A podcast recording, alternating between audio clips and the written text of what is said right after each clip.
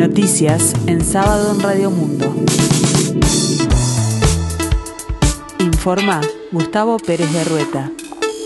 El tiempo continúa templado aquí en el sur y área metropolitana, cielo claro, 23 grados la temperatura, 64% el índice de humedad.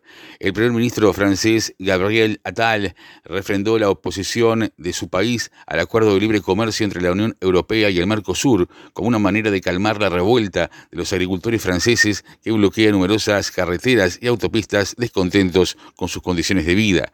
Como ya anunció el presidente de la República, Emmanuel Macron, Francia se opone a la firma del Tratado del Mercosur. Lo digo alto y claro, dijo Attal ante un grupo de agricultores en una explotación ganadera en el departamento de Alto Garona, al sur de Francia. Este acuerdo comercial, que llevó décadas de negociaciones, tuvo un punto de inflexión en 2019, cuando se llegó a un acuerdo político entre el bloque europeo y los países del Mercosur. Brasil, Argentina, Uruguay, Paraguay y también ahora Bolivia. Para el primer ministro francés, ese tipo de acuerdos son una ley de la jungla que termina por afectar a los agricultores franceses. El portazo del gobierno francés a ese acuerdo, que quedaría así invalidado porque los 27 parlamentos de los Estados miembros de la Unión Europea han de refrendarlo, ya lo había anunciado en diciembre en la cumbre de la COP28 el propio Macron quien había alegado la falta de reciprocidad de normas medioambientales entre Europa, consideradas las más exigentes del planeta, y Sudamérica. La negativa de Francia sucede dos días más tarde de que los cancilleres del Mercosur, en un encuentro en Asunción, dicen por sentado la disposición de sus países de avanzar en la negociación de los asuntos pendientes con la Unión Europea, con miras a concretar la firma de un acuerdo equilibrado a la brevedad posible. El precandidato Mario Vergara respondió a argumentos del Frente Amplio que no hizo suya su propuesta de convocar a un diálogo en seguridad, expresando que entiende la visión de que la campaña no es momento de buscar acuerdos, pero puntualizó que se encuentra lejos de compartirla y dijo que su propuesta es para no tratar el tema narco y la inseguridad en clave de botín electoral. Cuatro ministros concurrirán por separado a la Comisión Permanente del Parlamento por varios temas. En principio, el martes 6 de febrero irá el ministro de Transporte y Obras Públicas, José Luis Farero. El miércoles 7, el ministro de Trabajo y Seguridad Social, Pablo Mieres. La comparecencia de Farero y Mieres, al igual que la ministra de Salud Pública, Karina Rando, fue planteada por los legisladores de la coalición de gobierno. La Cancillería uruguaya decidió no investigar cómo terminó en un asesor de comunicación del presidente Luis Lacalle Pou el documento interno en los mensajes entre la ex vicecanciller Carolina H. y el ex subsecretario del Interior Guillermo Maciel sobre la peligrosidad del narcotraficante Sebastián Marcet mientras tramitaba su pasaporte uruguayo para salir de una prisión de Dubái. Hasta la fecha, esta Secretaría de Estado no inició investigación administrativa alguna porque esos hechos son parte de una investigación de fiscalía, se dice como respuesta que firmó el actual canciller Omar Paganini.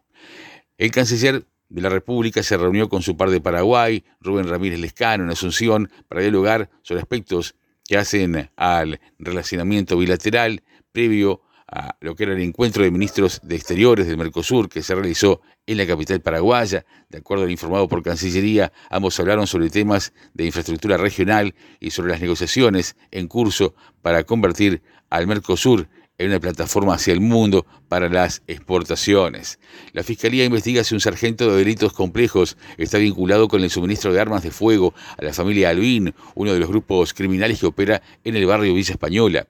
Hace pocas horas, un policía fue condenado por tráfico ilícito de municiones y tráfico interno, además de municiones en la modalidad de depósito, y se dispuso la prisión efectiva por nueve meses, informó el director de comunicación de Fiscalía, Javier Benech.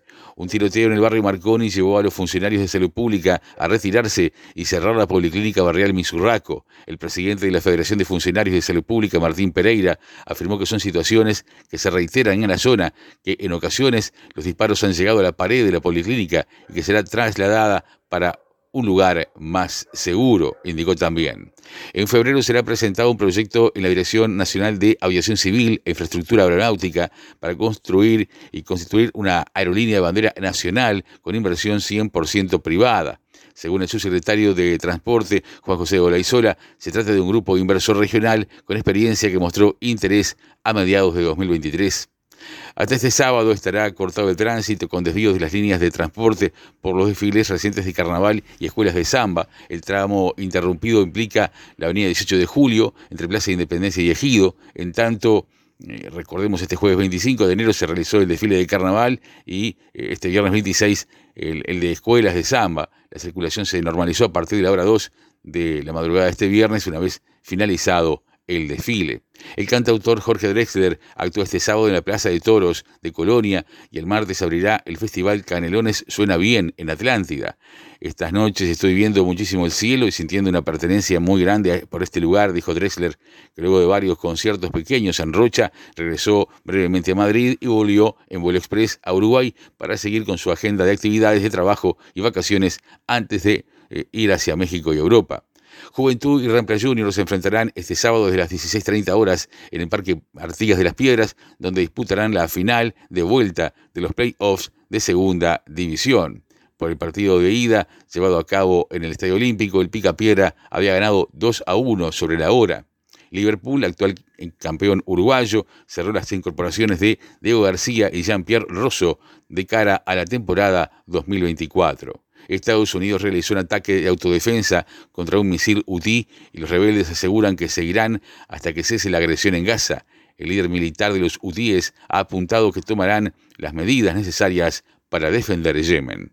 El tiempo continúa eh, templado aquí en el sur, cielo claro, 23 grados la temperatura, 64% el índice de humedad. La máxima esperada para hoy, 30 grados, para el resto del día cielo claro y algo nuboso, y en la tarde-noche también cielo claro y algo nuboso. Para el domingo, para mañana domingo 28 de enero, la mínima será de 17 grados, la máxima de 29. Tendremos cielo claro y algo nuboso, periodos de nuboso, neblinas y en la tarde-noche cielo claro y algo nuboso, periodos de nuboso.